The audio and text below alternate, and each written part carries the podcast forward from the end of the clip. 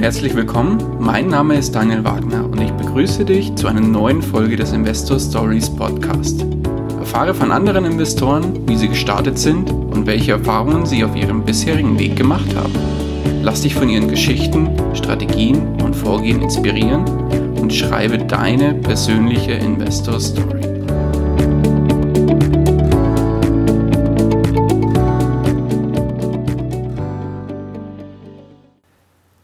Herzlich willkommen zu einer neuen Folge des Investor Stories Podcast. Heute zu Gast bei mir Sascha Schneider. Hallo, grüß dich.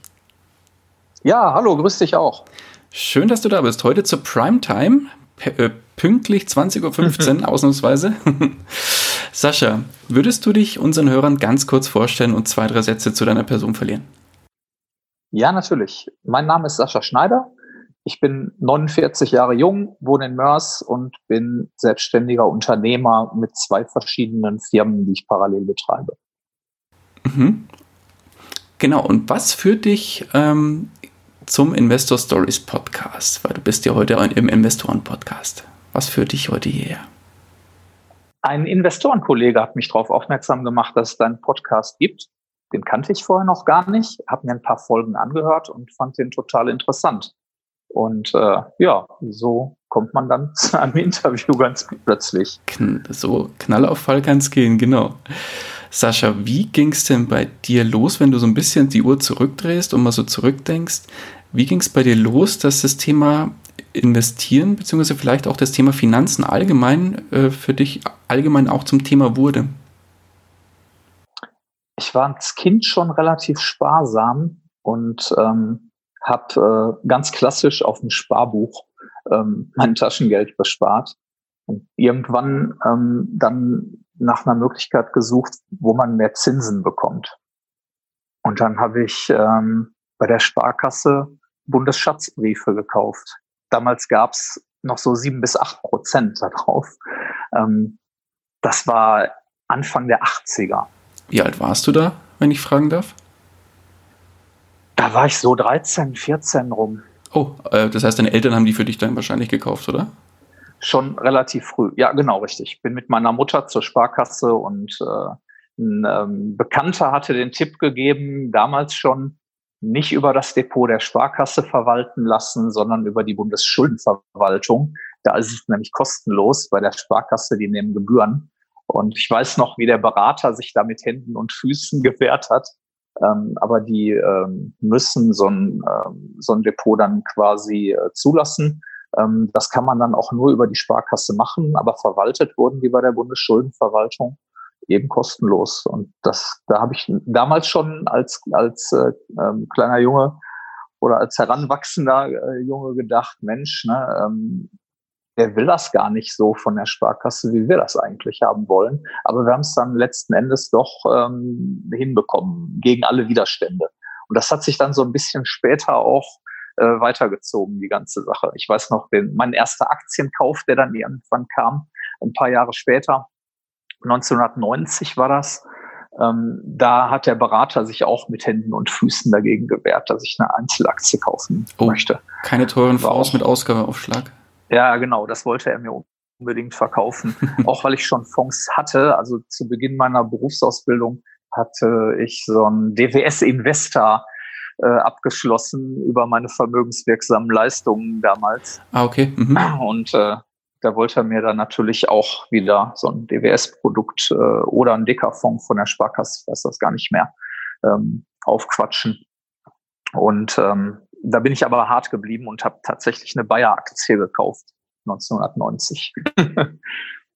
ja, aber kurze Zeit später bin ich auch schon von der Sparkasse weg. Da war so die allererste Direktbank in Deutschland aktiv, damals die Direktanlagebank. Mhm. Ähm, da habe ich dann ein Konto eröffnet.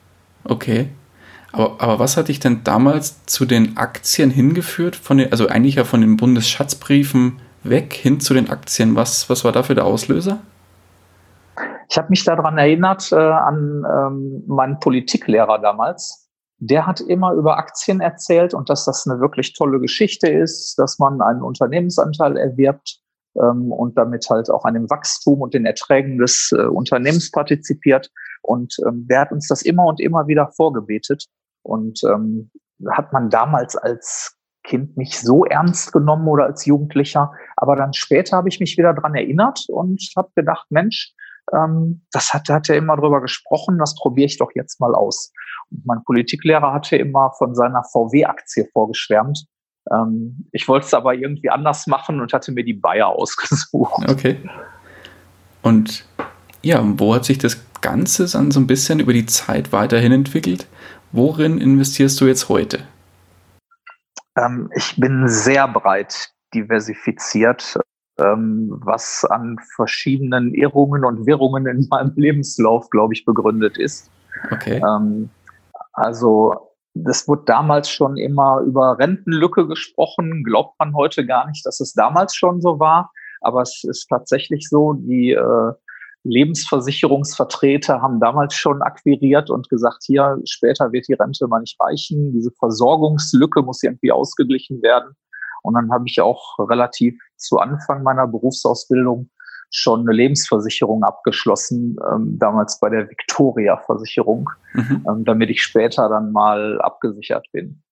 Ja, und dann hat es nicht lange gedauert, dass mich ein Arbeitskollege, wo wir über das Thema gesprochen haben, dann darauf äh, aufmerksam gemacht hat, Mensch, ähm, du bist doch äh, noch jung, hast keine Familie, ähm, keine Kinder, keine Frau.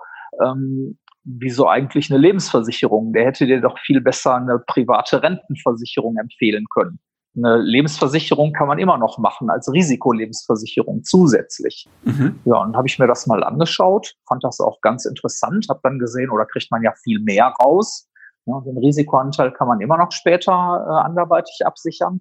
Ähm, mir war aber dann schon klar, dass die Lebensversicherung eine Weile läuft, habe ich also laufen lassen und habe dann eine private Rentenversicherung abgeschlossen mit einer kleinen monatlichen Zahlung. Und da bin ich schon auf die Idee gekommen, ich mache den Vertrag nur auf zwölf Jahre, dann kriege ich in zwölf Jahren schon Rente. Da habe ich als 18-Jähriger gedacht, Mensch, dann, wenn du 30 bist, kriegst du da schon deine erste Rente. Das war dann nicht viel. Das waren irgendwie 30, 40 Mark Auszahlung oder so. Aber bis an mein Lebensende äh, mit einer Steigerung drin, fand ich irgendwie cool. Ja. Und dann bin ich auf die Idee gekommen, immer wenn ich mehr verdiene, mache ich noch eine private Rentenversicherung ne, wo ich einen Teil meiner Gehaltssteigerung dann mit reinpacke. Und so habe ich über die Zeit doch äh, ja, sieben, acht, neun private Rentenversicherungsverträge abgeschlossen. Okay. Ähm, und der letzte ist jetzt gerade vor ein paar Monaten zugeteilt worden, ähm, so dass ich jetzt schon ähm, äh, guten Batzen jeden Monat aus privaten Rentenversicherungen bekomme. Ähm, ich habe damit irgendwann aufgehört, als die steuerliche Behandlung verändert wurde.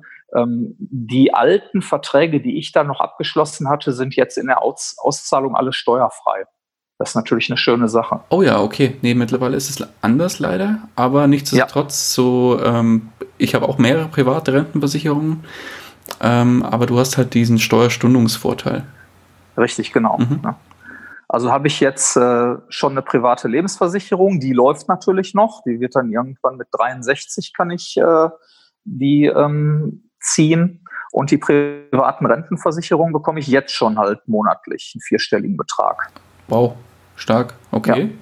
Zu den Rentenversicherungen ganz kurz nochmal. Waren es alles äh, private Rentenversicherungen voll auf Aktien, also 100% Aktienanteil oder was waren das für Verträge? G gemischt. Die ersten paar Verträge waren ähm, einfach so mit äh, Garantiezins. Damals noch 4,75 Prozent, kann man sich heute gar nicht vorstellen. Ähm, war aber so. Und ähm, die letzten drei, vier Verträge, die ich gemacht habe, waren fondgebundene Rentenversicherungen die auch äh, bis auf eine ganz gut gelaufen sind. Okay. Die eine, die nicht gut gelaufen ist, da komme ich gleich nochmal drauf. Auch erzähl ruhig gleich. Ja, die äh, habe ich äh, gemacht. Die habe ich gemacht auf einen ähm, offenen Immobilienfonds, damals den SEB Immo Invest. okay. Und äh, ja, ne, der ist dann irgendwann leider wollten viele, viele Anleger ihr Geld gleichzeitig raushaben. Und dann äh, musste der irgendwann zwangsliquidiert werden. Und ähm, ich habe jetzt noch einige Anteile im Depot ähm, davon und da kommt immer mal wieder sporadisch eine kleine Auszahlung. War leider ein, riesen Minusgeschäft. Äh, im Endeffekt. Ähm, und echt schade, dass so viele Leute kalte Füße bekommen haben ähm, in der Immobilienkrise. Hätte man gewartet, äh, wäre das ein Riesending gewesen. Dann hätte der wahnsinnige Erträge jetzt mittlerweile gehabt, wo die Immobilienpreise so nach oben gegangen sind. Ja, klar. Das war, vor, war vorher nicht abzusehen. Also der ging so wirklich treppenmäßig nach oben. Ähm, und eigentlich nur eine Richtung, immer nach oben, oben, oben. Darum hatte ich den als Risikopuffer und Anker eigentlich äh, gemacht. Und äh, ja, genau das Gegenteil ist passiert. Ja, wenn ich wagte, nicht gewinnt, sagt man immer so schön. Also von dem her, warum nicht solche Sachen auch mal ausprobieren? Ja, genau. So, jetzt sagst du, du bist sehr breit aufgestellt. Jetzt pass auf, jetzt, jetzt ich fasse gerade mal nochmal bis jetzt hier zusammen. Also ich, ich habe jetzt verstanden, du hast Aktien, Du ja. hast, wobei bei Aktien geht es wahrscheinlich ja noch tiefer rein, aber da kommen wir vielleicht gleich noch drauf zu sprechen. Ja. Dann hast du private Rentenversicherungen, die jetzt schon in der Auszahlungsphase sind. Richtig. Und was war es noch? Und eine Lebensversicherung. Private was? Lebensversicherung. Mhm. Genau. Wo richtig. geht's weiter? So, jetzt geht's, dann geht's weiter, dass ich mich irgendwann äh, selbstständig gemacht habe. Also ich habe äh, nach meiner Berufsausbildung bin ich eigentlich äh, sofort zur Meisterschule gegangen ähm, und habe in Abendschule einen Handwerksmeister hinterher gemacht. Mein ursprünglicher Plan war, ich habe mich immer sehr für Technik und für Autos interessiert und ich fand total toll ähm, den Beruf des Ingenieurs. Jetzt wollte ich aber nicht studieren, sondern meine Idee war, erstmal ein bisschen Geld verdienen, dann kann ich mit dem Meisterbrief mein Fachabi quasi machen und dann kann ich immer noch ein verkürztes Studium dranhängen, weil einige Praktika brauche ich dann gar nicht mehr. Die gehören quasi in die Berufsausbildung mit rein. Und dann kann ich ja einen Ingenieur für Fahrzeugtechnik dann hinterherlegen. Entweder im Fernstudium, Abendform oder wie auch immer. Oder vielleicht auch Vollzeit. Das wusste ich noch nicht so genau. Hm, aber mit Abschluss des Meisterbriefes habe ich dann gesehen und gemerkt, dass auch der kaufmännische Teil interessant sein kann. Und dann wurde angeboten von der Handwerkskammer Düsseldorf, dass man den Betriebswirt des Handwerks machen kann. Das habe ich dann auch noch in Abendform hinterhergelegt und mir das ganze Betriebswirtschaftliche angeeignet. Ja, und dann hatte ich die Möglichkeit, ähm, 2000 ähm, ein Autohaus zu übernehmen. Ja, und dann hatte ich ja schon ein bisschen Geld angespart und habe die Gelegenheit ergriffen und äh, dann mein Unternehmen übernommen. Mhm. Das heißt, da steckt auch dein oder da steckt auch Geld von dir ordentlich drin, denke ich mal dann. Richtig, genau. Mhm. Das ist jetzt ein weiteres, ein weiterer großer Asset-Block, den ich habe, eben das Autohaus. Mhm. So, dann haben wir Autohaus. Was haben wir noch? ja, dann ähm, irgendwann habe ich gedacht, alles auf Autos setzen, hm, kann auch wiederum gefährlich sein. Immobilien ist eine schöne Sache. Ähm, habe ich nebenher eine GmbH zusätzlich als zweite Firma als Immobilienverwaltung gegründet und habe da dann angefangen, Eigentumswohnungen zu kaufen. Oh, interessant. In die GmbH. Ja. Okay. Wie, wie kam es dazu? Wie, wie bist du auf den Trichter auf einmal gekommen mit dem Thema Immobilien? Eigentlich bin ich da drauf gekommen, aus der Not geboren. Wir wollten eine eigene, selbstgenutzte Immobilie haben. Meine Frau hat immer gequengelt, ich will ein Haus, ich will ein Haus, weil äh, ihr Bruder ist Architekt. Ah, okay. Und äh, der, hat, der hat immer tolle Objekte, hat dann immer irgendwo ein Grundstück gekauft, ein Haus draufgesetzt, richtig toll. Äh, und wenige Jahre später, zwei, drei, vier Jahre später, hat er das verkauft ähm, und dann haben die das nächste Haus in der Zwischenzeit schon wieder gebaut und dann das neue Haus wieder bezogen. Also hat sich dann auch quasi immer vergrößert äh, von Objekt zu Objekt und damit sogar noch Geld verdient. Ähm, und ähm, ich fand das auch total super und habe gedacht, Mensch, so ein Haus ist gar nicht, ist gar nicht verkehrt. Man spart sich ja auch die Miete. Ne, viele werden jetzt wahrscheinlich aufschreien und sagen, uh, ne, das ist, äh, ist aber keine Anlage, sondern ähm, eher eine Verbindlichkeit, die eigengenutzte Immobilie. Ähm, wir haben aber damals äh, die Entscheidung getroffen, wir wollen ein Haus haben. Dann haben wir ganz lange nach einem Grundstück gesucht. Ähm, weil ich wollte auch nicht irgendwas, wir wollten ein vernünftiges Grundstück haben. Das hat sich wirklich über Jahre hingezogen, die Suche. Drei, vier, fünf Jahre haben wir, glaube ich, gesucht. Kann ich mir vorstellen. Ähm, ja. Und nichts, und nichts gefunden, ähm, bis irgendwann aus Zufall ein Makler auf uns zukam und sagte, guck mal hier, wir haben hier ein Grundstück direkt am Park, richtig geile Lage. Einziges Problem, das ist erstens viel, viel zu groß, äh, viel größer als das, was sie haben wollen. Und es steht schon ein Haus drauf, ne, ein altes. Ne, aber auf der linken Seite des Grundstücks. Man könnte das Grundstück, wenn sie es denn kaufen, könnte man es teilen. Wir können auf der rechten Seite dann neu bebauen und auf der linken Seite steht ja schon ein Haus drauf. Das können Sie vermieten oder können es verkaufen. Ganz Mhm. wie Sie möchten. Mhm. Ja. Und dann haben wir einen Architekten kommen lassen, der hat sich das angeschaut und sagte, Mensch, das Haus ist toll, was da steht. Das ist zwar alt, aber grundsolide gebaut. Das würde ich nicht verkaufen, vermietet das doch. Eigentlich wollte ich das gar nicht. Aber haben wir einfach gemacht. Und äh, wie sich gezeigt hat, ähm, haben wir durch die Mieteinnahmen im Prinzip äh, das Grundstück kostenlos bekommen, weil der Mieter m, bezahlt da komplett alles ab. Ähm, somit haben wir eigentlich ein kostenloses Grundstück gehabt, ähm, haben nur die Tilgung bezahlt äh, und äh, der Mieter hat die ganzen anderen Kosten im Prinzip für uns getragen. Und das haben wir natürlich jetzt immer noch. Ah, spannend. Daneben haben wir dann das eigene Haus hingebaut. Auch nicht schlecht, ja, cool. Und wie, wie kam es Ja. dann zu der GmbH? Wo ist dann der Lenker dahin? Ja, ich habe dann irgendwann gesehen, erstens, man kann mit Immobilien Geld verdienen. Okay. Warum das nicht nochmal ein zweites Mal monetarisieren? Und ähm, zweitens habe ich im Hinterkopf immer gehabt, äh, irgendwann willst du dich vielleicht mal zur Ruhe setzen. Und wenn du das Autohaus verkaufst, ähm, dann ähm, brauchst du vielleicht eine zweite Firma für irgendwas. Und dann habe ich mir gedacht, komm, dann gründen wir die jetzt schon und machen dann die zweite Firma als Immobilienverwaltung ähm, und äh, nehmen da Eigentumswohnungen. Okay. Ja, das haben wir dann, haben wir dann auch durchgezogen. Ist die GmbH dann eine vermögensverwaltende GmbH oder machst du damit was anderes? Nee, das ist, äh, ich habe ich als Wohnungsverwaltungs GmbH gegründet. Okay. Das heißt, du machst auch Hausverwaltung oder wie darf ich mir das vorstellen? Eigentlich nur für die eigenen Objekte, Mhm. wobei wenn jetzt jemand äh, seine Hausverwaltung gemacht haben möchte, ich weiß ja, wie es geht, ähm, könnte ich das auch machen, ja. Okay. Aber primär deine eigenen Objekte. Primär die eigenen, genau. Okay. Und äh, wie kam es dann zu den eigenen Objekten? Was, was hast du dann da für Wohnungen oder ich vermute mal dann über die GmbH Eigentumswohnungen oder Häuser oder was gekauft? Genau. Oder wie genau. Wir haben aus? erstmal ganz, wir haben ganz klein angefangen und preiswerte Eigentumswohnungen gesucht Mhm. äh, und haben da immer mal wieder Glück gehabt, dass wir runtergerockte, so kleine 30, 35 Quadratmeter Wohnungen für wirklich kleines Geld, für 20.000 Euro das Stück gekauft haben, haben die dann renoviert ähm, und äh, dann weitervermietet.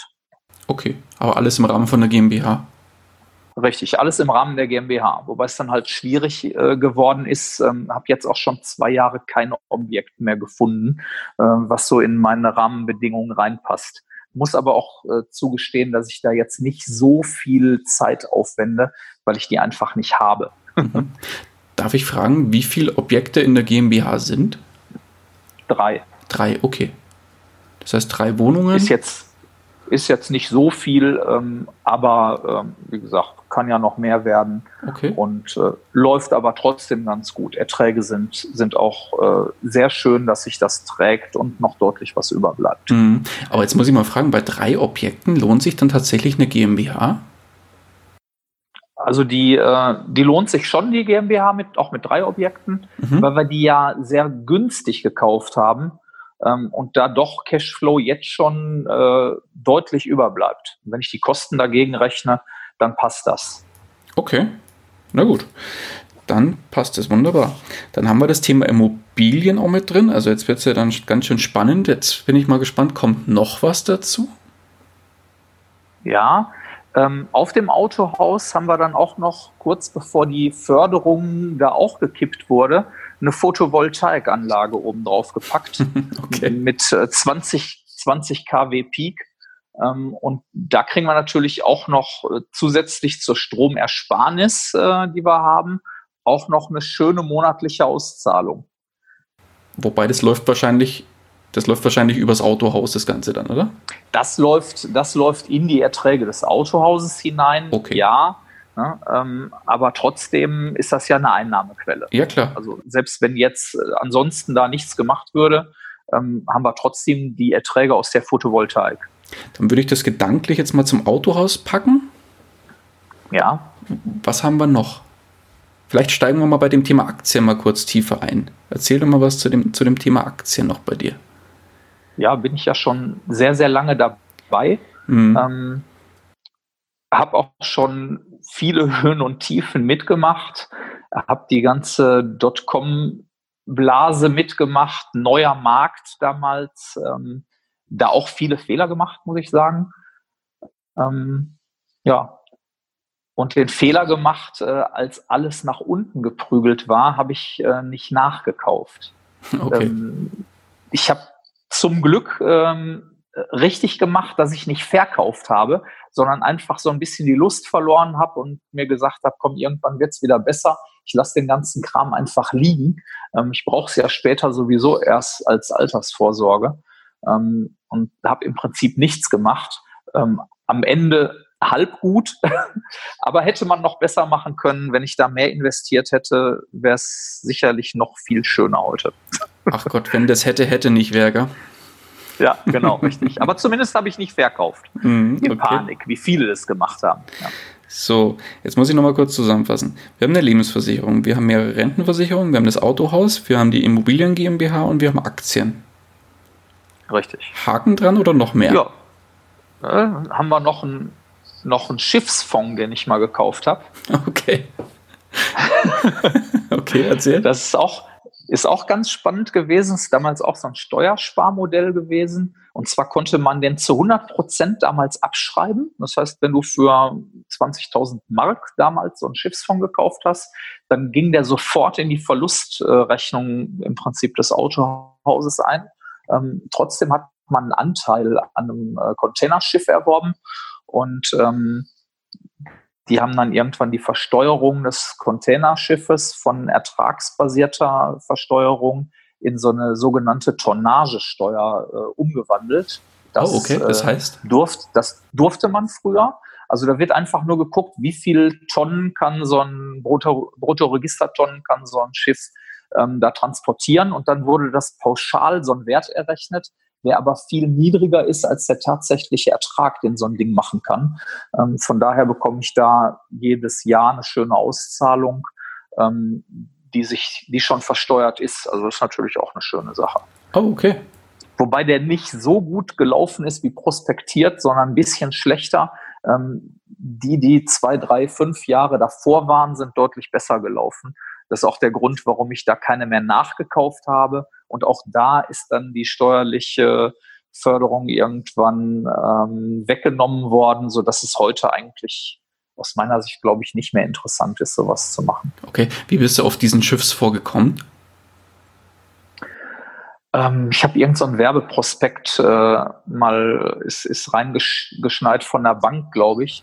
Okay. Und ähm, da wurde das beworben. Ich war erst skeptisch. Und dann gab es so eine Infoveranstaltung, da bin ich mal hingefahren, habe mir das angehört, ähm, habe lange hin und her überlegt, rumgeeiert, doch nicht gemacht. Ähm, ein Jahr später wurde dann wieder so ein Ding aufgelegt. Dann habe ich nochmal drüber nachgedacht.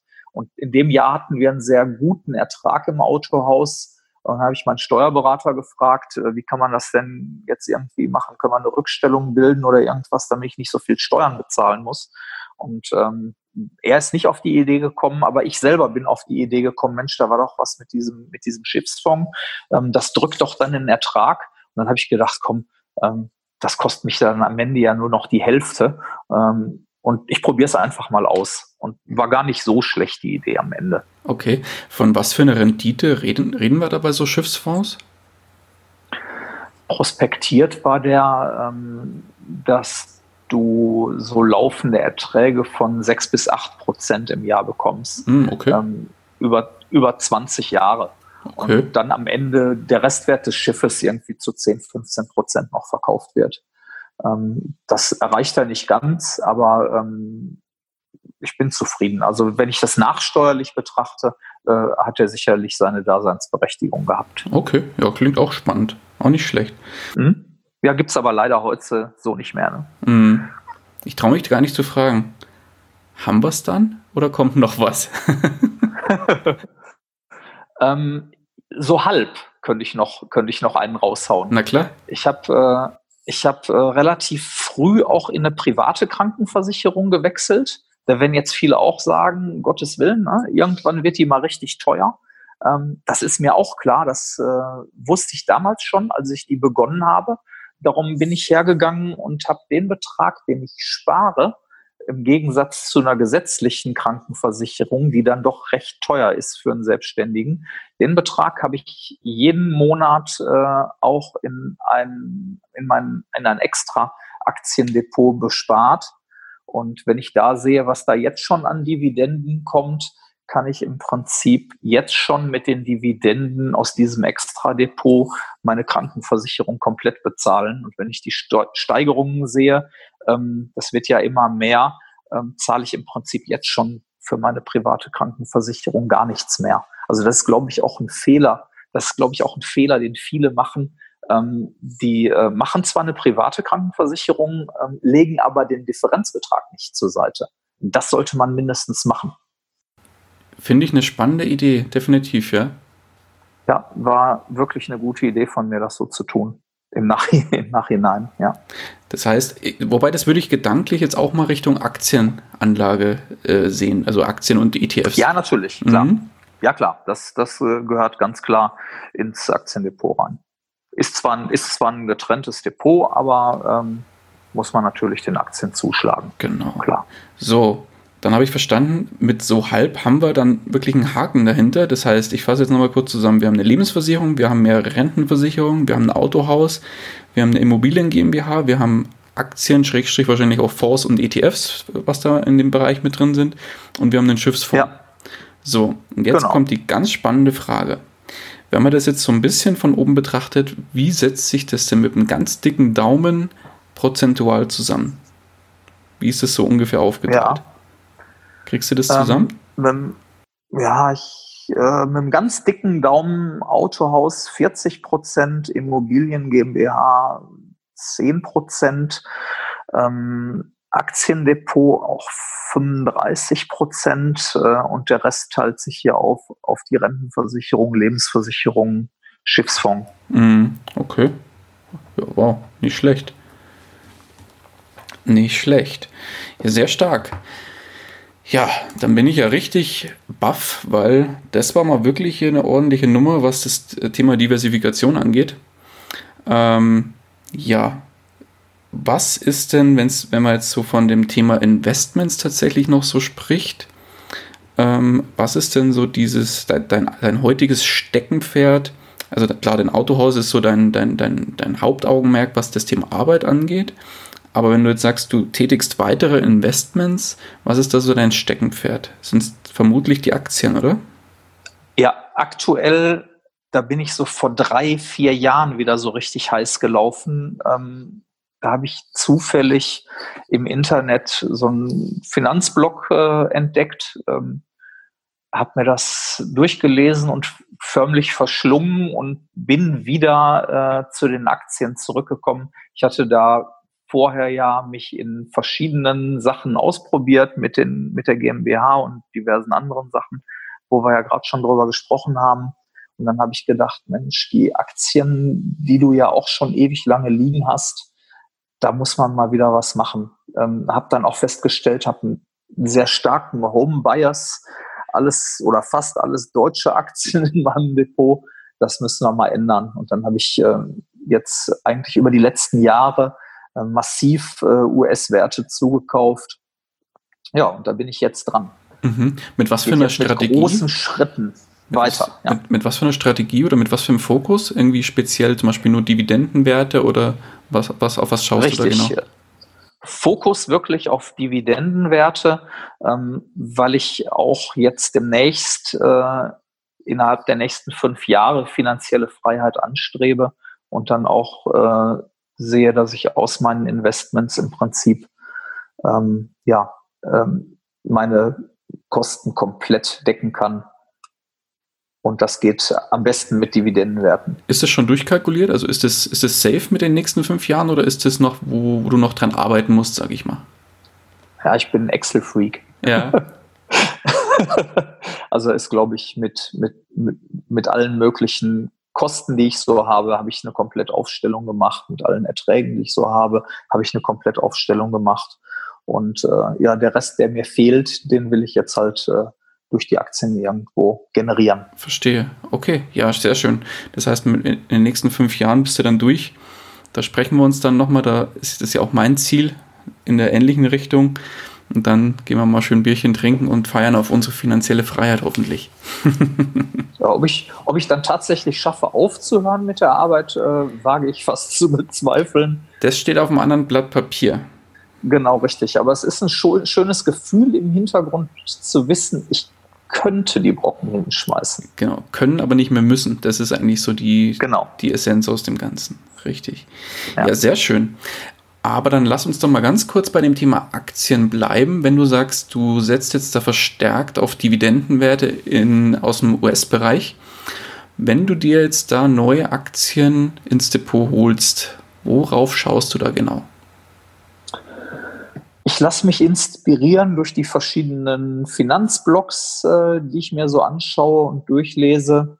Schau mir dann die Werte nochmal genauer an und ähm, versuche da natürlich auch zu diversifizieren. Also ich habe einige Reiz jetzt dazu genommen, ähm, versuche über Branchen zu diversifizieren und das sind jetzt nicht nur US-Werte, wo ich neu investiere, ähm, sondern versuche natürlich auch da ländergewichtet mich nochmal breiter aufzustellen, als es ohnehin schon ist.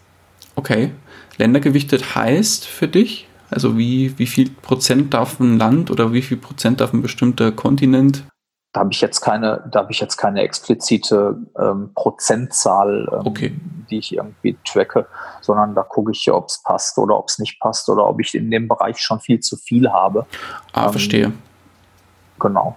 Okay. Und gibt es dann bestimmte, ich sag mal, Dividendenrendite, die du als Mindestmaß dir da gesetzt hast, wenn du sagst, dass du brauchst nein, ja dann da bestimmte Auszahlungen, damit deine finanzielle Freiheit näher rückt, sage ich mal? Nee, habe ich absolut nicht. Da gibt es da gibt's keine, keine Minimum-Dividende. Also ich habe auch jetzt Werte gekauft, wo die, ich glaube, Apple habe ich gekauft, da sind wir bei 1,5 oder so irgendwas. Ähm, aber bin von dem Unternehmen überzeugt und äh, habe ich jetzt auch nochmal zugekauft, als es ein bisschen schlechter lief. Mhm, okay. Und wie häufig schaust du, das finde ich immer eine ganz spannende Frage, wie häufig schaust du in dein Depot rein? Ich schaue tatsächlich täglich rein, muss aber sagen, dass ich über die Jahre ja relativ entspannt bin, auch wenn es mal nach unten geht. Das nimmt mich nicht mehr so mit. Okay. Das heißt, du kaufst nur zu oder verkaufst du auch? Ich glaube, ich habe schon seit 15 Jahren nichts mehr verkauft. okay, verstehe. das heißt, es wächst und gedeiht. Richtig, genau. Okay. Also wenn es mal runtergeht, sage ich mir innerlich, gut, kannst du jetzt was günstiger nachkaufen. Äh, ich muss ja nicht dran. Mhm. Hauptsache, die Ausschüttungen kommen jeden Monat. Da bin ich zufrieden. Oh, jeden Monat? Also das ist ja eher bei den US-Werten, bei den Deutschen ist es ja einmal jährlich. Das heißt, ist das auch für dich ein Fokus? Das heißt, Werte, die regelmäßiger als einmal jährlich ausschütten? Hab schon ja jetzt so ja, irgendwas zwischen 60 und 70 Werte im Depot. Von oh. daher ist das, nicht, ist das nicht so schwierig, dass jeden Monat mindestens 5, 6, 7 Ausschütter dabei sind. Mhm. Aber ich, bei künftigen Werten schaust du darauf, dass die monatlich oder quartalsweise ausschütten? Nö. Oder? Das ist auch egal, das, oder? Das ist mir, das, das mir auch egal. Aha. Das ist mir auch egal. Also die, die, die Idee, die ich auch hatte, das habe ich auch mal irgendwo gelesen. Ähm, wenn es denn soweit ist und ich sollte tatsächlich aufhören zu arbeiten, wie auch immer, ähm, werde ich äh, zusehen, dass ich ähm, quasi ein ganzes Jahr lang ähm, die äh, Dividenden, die ich bekomme, aufspare und auf ein extra Konto bunker und dann kann ich äh, das äh, durch zwölf teilen und hätte man dann meine monatliche Auszahlung quasi. Ähm, während ich die verbrauche, werden ja wieder neue Dividenden ähm, generiert. Die könnte ich ja wieder auf ein Extrakonto buchen und dann am Jahresende sehen, so, das sind Summe X, die kann ich wieder durch zwölf teilen. Dann habe ich im Prinzip ja ein Jahr Liquiditätspolster und auch ein Frühwarnsystem von einem Jahr, hm, wenn spannend. mal irgendwas sein sollte, dass es deutlich weniger wird. Ja, klar. Okay. Und dann lass uns mal, vorhin hast du noch so schön erzählt, es war mal ein Fehler von dir, dass du bei, ähm, bei deinen Aktien schon bei der Dotcom-Blase und Co., wo es so runterging, nicht nachgekauft hast. Also das, das hast du so als, ja. als schönen Fehler bei dir bezeichnet. Wenn du jetzt aber so ein bisschen zurückdenkst, ähm, war das dein größter Fehler oder war das war der, dein größter Fehler in deiner äh, Investorenkarriere ein anderer? Da könnte ich, glaube ich, äh, mehrere nennen. mehrere große Fehler, die ich gemacht habe. Dann mach doch mal die Top 3. Ähm, also natürlich ist ein großer Fehler, nicht nachzukaufen, aber ich, das können sich viele ja heute gar nicht vorstellen. Ähm, man hört ja immer wieder, ja, im Crash kaufe ich nach, im Crash kaufe ich nach. Da sage ich den Leuten immer, wann ist denn ein Crash? Wenn es jetzt mal an einem Tag 25, 30 Prozent runtergeht, weil das habe ich schon erlebt. Mhm. Ähm, ich habe aber auch schon erlebt, dass es dreieinhalb Jahre lang immer ein bisschen runtergeht. Und du sagst dir irgendwann, es kann doch nicht noch weiter und noch weiter und noch weiter runtergehen. Es geht ja jetzt schon zwei Jahre runter. Und dann geht es noch mal ein Jahr oder anderthalb immer weiter nach unten. Also äh, man verliert dann irgendwann den Glauben daran und man verliert auch die Lust.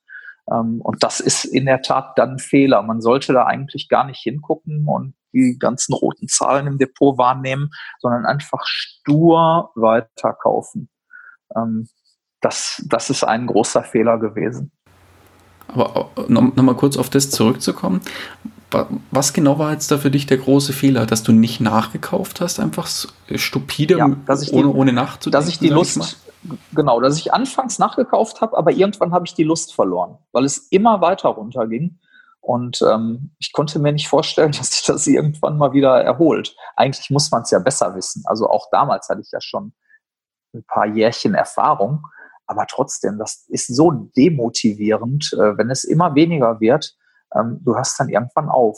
Ja? Da kann ich nur jedem mit auf den Weg geben, sollte das mal jemals wieder passieren, dass es über Jahre immer nach unten geht, lasst euch nicht demotivieren. Rückschläge gehören dazu. Einfach stur weitermachen. Quasi steter Tropfen hüllt den Stein oder wie man so schön sagt. Genau, ne? hm, richtig. Verstehe, ja. okay. Es wäre besser, wäre besser gewesen. Verstehe. Ja, ein weiterer großer Fehler war eben dieser offene Immobilienfonds, der eigentlich treppenförmig immer nach oben gegangen ist. Und ich konnte mir gar nicht vorstellen, dass der nach unten geht. Das hat auch jeder gesagt, der wird immer weiter nach oben gehen. Er hat jetzt nicht die mega Top-Rendite, aber es ist ein ganz sicheres Ding. Und da habe ich damals auch eben ein paar Aktien umge umgeschichtet äh, in diesen Immobilienfonds.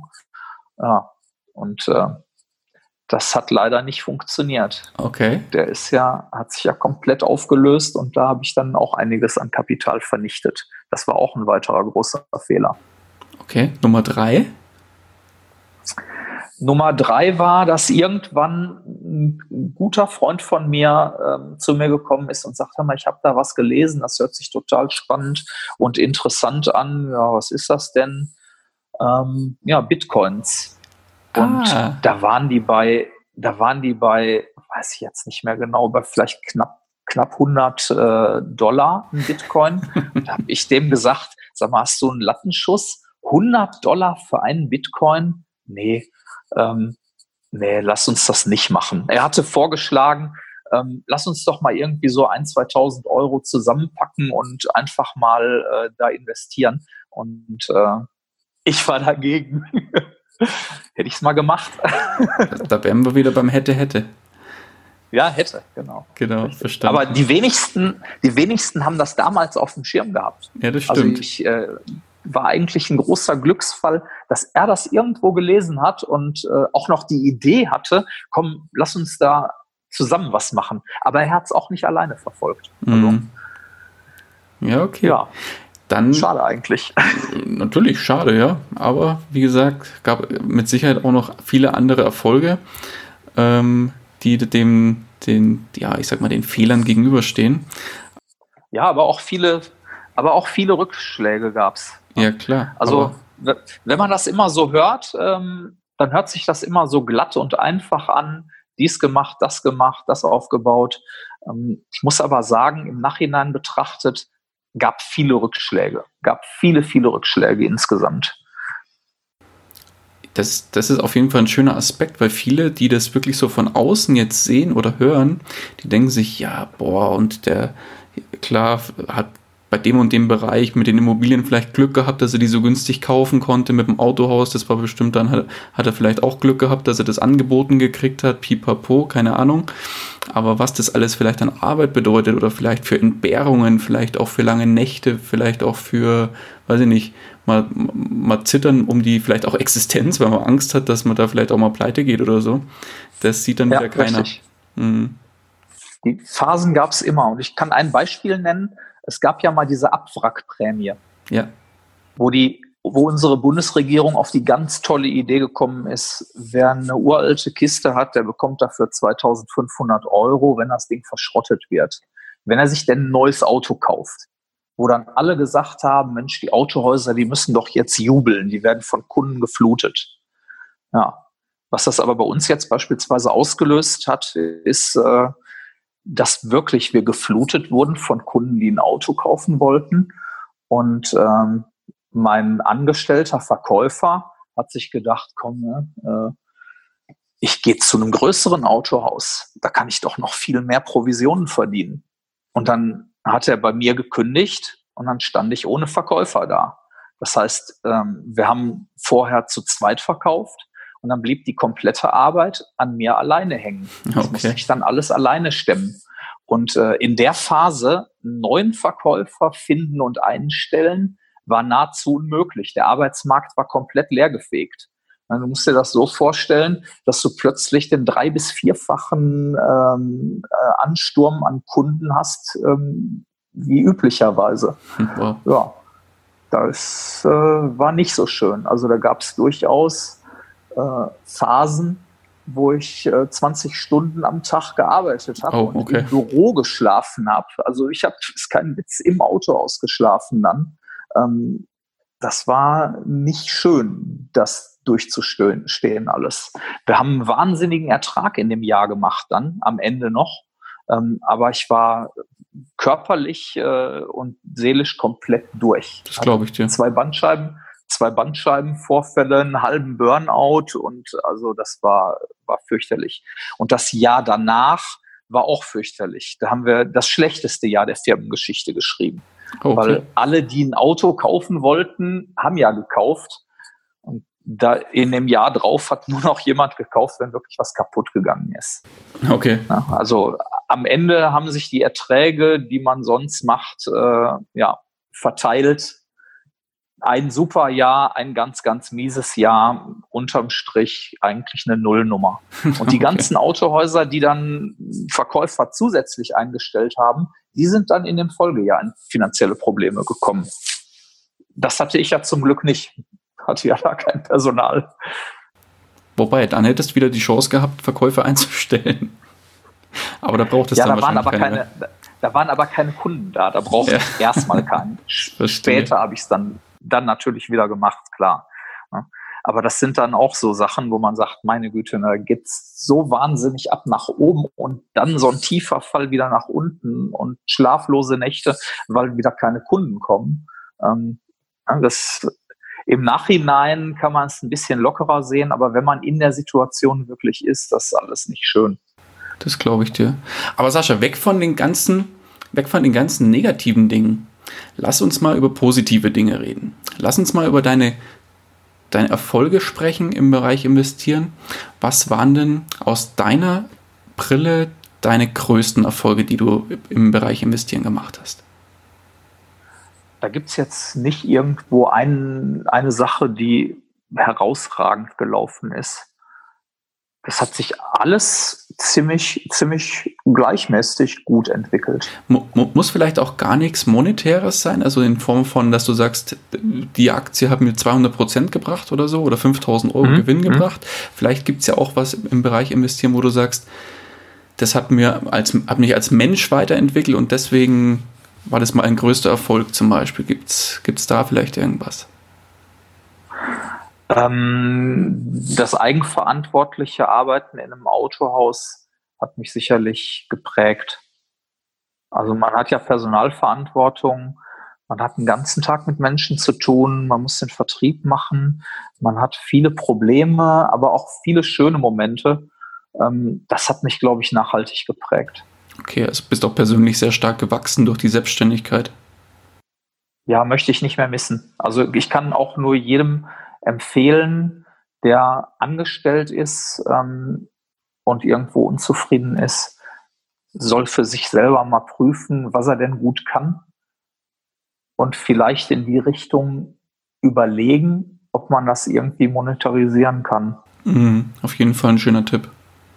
Wunderbar. Sascha, lass uns mal zum nächsten Thema kommen. Und zwar kommen wir zum Thema Bücher. Du hattest ja eingangs mal erwähnt, dass du über diverse Finanzblogs auf das Thema finanzielle Freiheit gestoßen bist. Gab es denn auch Bücher auf deiner bisher oder auf deiner Reise, auf deiner finanziellen Reise, wo du sagst, die haben dich auch weitergebracht? Und falls ja, welche davon waren es und welche kannst du ruhigen Gewissens an unsere Hörer weiterempfehlen? Ich lese sehr gerne, habe aber nicht so viel Zeit zum Lesen.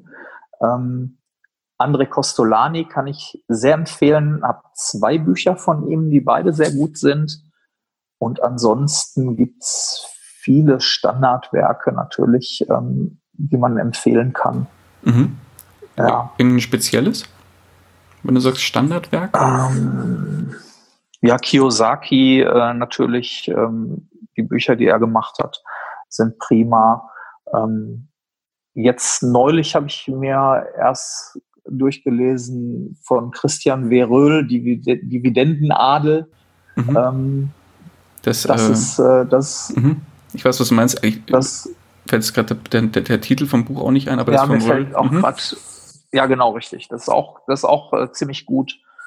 Genau. Äh, mag ich sowieso. Auch, den, auch den Blog finde ich klasse. Äh, Echtgeld TV gucke ich auch immer, um hier mal Werbung zu machen unbedingt auch reinschauen und unbedingt auch bei Dividendenadel beim Christian vorbeischauen. Den hatte ich nämlich vor nicht allzu langer Zeit auch im Interview. Sehr, sehr, sehr angenehmer Zeitgenosse und es gibt, glaube ich, nichts, was Christian auf, seinem, auf seiner Reise noch nicht erlebt hat im Finanzbereich. Also super spannendes Thema, super angenehmer Kerl und wahnsinnig viel Know-how. Hat sehr, sehr viel auf dem Kasten, ja, genau. der Kollege. Genau, okay. Dann, Sascha, würde ich vorschlagen, kommen wir mal zu einem ganz anderen Thema. Und zwar bist du ja schon auf deiner, ja, auf deiner Reise zum, zum, äh, zur finanziellen Freiheit eigentlich ja schon sehr weit oder stehst schon kurz vor knapp, sage ich mal, mit den, wenn du sagst, in den nächsten fünf Jahren wirst du durch sein. Jetzt stell dir mal vor, ähm, du würdest jetzt morgen aufwachen in einem fremden Körper. Du bist eine komplett andere Person, bist Single, hast einen äh, jetzt kommt ein Angestelltenjob, du bist nicht mehr selbstständig, du, bist, du hast einen Angestelltenjob, verdienst ungefähr 1500 Euro netto.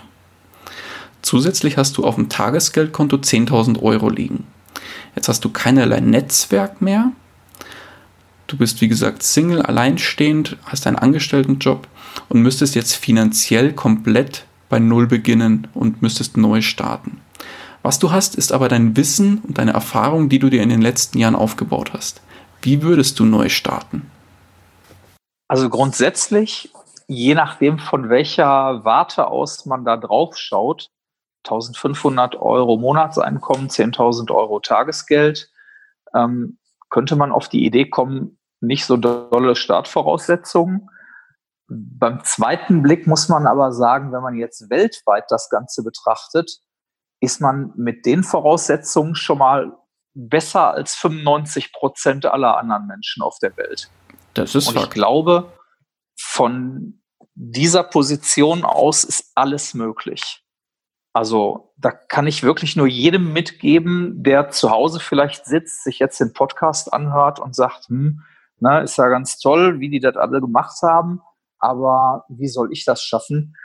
Da kann ich immer nur sagen, ähm, da braucht man gar nicht drüber nachdenken. Wenn man wirklich das will, dann kann man von da aus alles erreichen.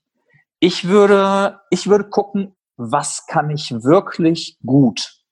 Und da muss ich nach einer Nische suchen am besten. Nicht irgendwas, was jeder macht, sondern wirklich eine Nische, wo ich sage, das kann ich gut und da habe ich auch richtig Spaß dran. Was wäre es in deinem Fall? Also ich selber kann jetzt Vertrieb gut und habe da Spaß dran und ich finde Autos toll. Von daher bin ich ja in meinem Unternehmen selber ganz gut aufgehoben ähm, und hat ja auch geklappt, wie man sieht. Aber es ist natürlich für jeden Menschen komplett unterschiedlich und kann ganz anders sein. Ähm, da sollte man mal in sich gehen und gucken, was möchte ich, was kann ich gut. Und dann muss ich nur noch irgendeine Möglichkeit finden, das eben äh, umzusetzen, um die PS auch auf die Straße zu bringen ähm, und auch irgendwie dann halt zu Geld zu machen. Aber wie gesagt, äh, man sollte sich nicht selber irgendwo entmutigen lassen ähm, von den Startvoraussetzungen. Die sind schon mal wirklich besser als äh, bei den meisten anderen Menschen auf der Welt. Das ist auf jeden Fall ein schöner Gedanke. Den sollte sich jeder mal zu Gemüte führen und mal kurz drüber nachdenken. Auf jeden Fall sehr, sehr schön. Sascha, dann kommen wir langsam auch zum Ende des Interviews. Wir haben die Stunde jetzt langsam fast schon angerissen, aber die, die Stunde kriegen wir noch hin, würde ich sagen. Hm? Pass ja. auf. Ähm, jetzt kommt ein junger Einsteiger, der mit dem Investieren beginnen will zu dir und sagt, lieber Sascha, gib mir doch mal auf meinen, äh, oder gib mir doch jetzt mal einen ganz kurzen, knackigen Rat mit auf den Weg. Was kannst du mir mit auf den Weg geben? Was, wie soll ich starten? Überhaupt erstmal starten. Ich würde sagen, überhaupt, überhaupt erstmal starten. Ich höre immer von vielen Ausreden oder Einwände, warum irgendwas nicht geht. Ich höre immer, ja, die Rente wird sowieso irgendwann nicht reichen und äh, ja, mit 25 oder 50 Euro im Monat kann ich sowieso nichts erreichen. Den Leuten sage ich immer, ja, wenn du es gar nicht versuchst, kann es natürlich auch nicht werden. Ähm, einfach mal starten und einfach mal machen. Ich habe ja auch nicht äh, das Autohaus einfach geschenkt bekommen, sondern habe mich da langsam hingearbeitet und ähm, habe es dann eben natürlich mit ein bisschen Glück, Glück gehört auch immer dazu, ähm, habe es dann halt hinbekommen. Und Rückschläge gehören auch immer dazu. Man kann immer nur daraus lernen. Und äh, wenn man aber nicht anfängt, kann man nichts gewinnen, kann aber auch keinen Rückschlag haben, kann aber auch nichts lernen daraus. Also einfach mal machen. Ich höre immer wieder oder ich lese auch immer wieder in manchen Blogs, dass Leute ein halbes Jahr oder ein Jahr drüber nachdenken, welcher Broker der billigste ist, welche ETF die geringsten Kosten hat ähm, oder wie man es machen möchte oder aufteilen möchte. Die haben aber nach einem Jahr immer noch nichts gekauft. Wo ich sage, mach doch einfach mal. Wenn man nicht macht, kann es nicht gehen definitiv. Bei mir hängt an meiner, meiner sogenannten Wall of Motivation, hängt hier mein, mein Lieblingsspruch, der passt da, dazu eigentlich sehr gut, denn der heißt, äh, das Geheimnis, um voranzukommen, ist anzufangen. Und genau so ist es. Kann ich doppelt unterstreichen und einen, und einen Haken noch hinten dran machen, genau. Ja. Richtig, so sieht's aus. Sascha, wenn dich jemand meiner Hörer oder Hörerin erreichen will, wie kann man dich am besten erreichen? Ja, in meinem Unternehmen, ähm, per E-Mail vielleicht. Okay. Das wäre die info at auto-schneider.net. Wenn einer mhm. einen Tipp braucht oder ein Auto kaufen möchte, immer gerne. Autohausseite verlinken wir natürlich sehr gerne auch in den Show Notes. Soll, soll ja nicht zu deinem Schaden sein. Sascha, ich gerne danke dir ganz, ganz herzlich für die wunderschöne Story, die du hier gelassen hast und für den ganz, ganz tollen Input. War sehr, sehr spannend und sehr, sehr angenehm mit, äh, mit dir zu sprechen und dich ein äh, bisschen auszuquetschen über deine Story. Ähm, hat mir sehr viel Spaß gemacht. Ich hoffe, dir auch ein bisschen. Die letzten Worte des Interviews, die gehören dir. Ja, es hat mir auch sehr viel Spaß gemacht. Das war mein allererstes äh, Interview für so einen Finanzblog bzw. Podcast. Ähm, hat mir sehr viel Spaß gemacht. Wunderbar. Sascha, ich danke dir. Mach's gut. Ja, danke. Ciao. Tschüss. Ciao. Das war's auch schon wieder mit dieser Podcast-Folge. Ich danke dir ganz herzlich fürs Zuhören. Hat dir der Investor Stories Podcast gefallen, freue ich mich über eine Rezension bei iTunes. Damit hilfst du mir, diesen Podcast für noch mehr Zuhörer sichtbar zu machen. Ich freue mich, wenn du auch beim nächsten Mal wieder mit dabei bist. In dem Sinne, habe die Ehre, dein Daniel.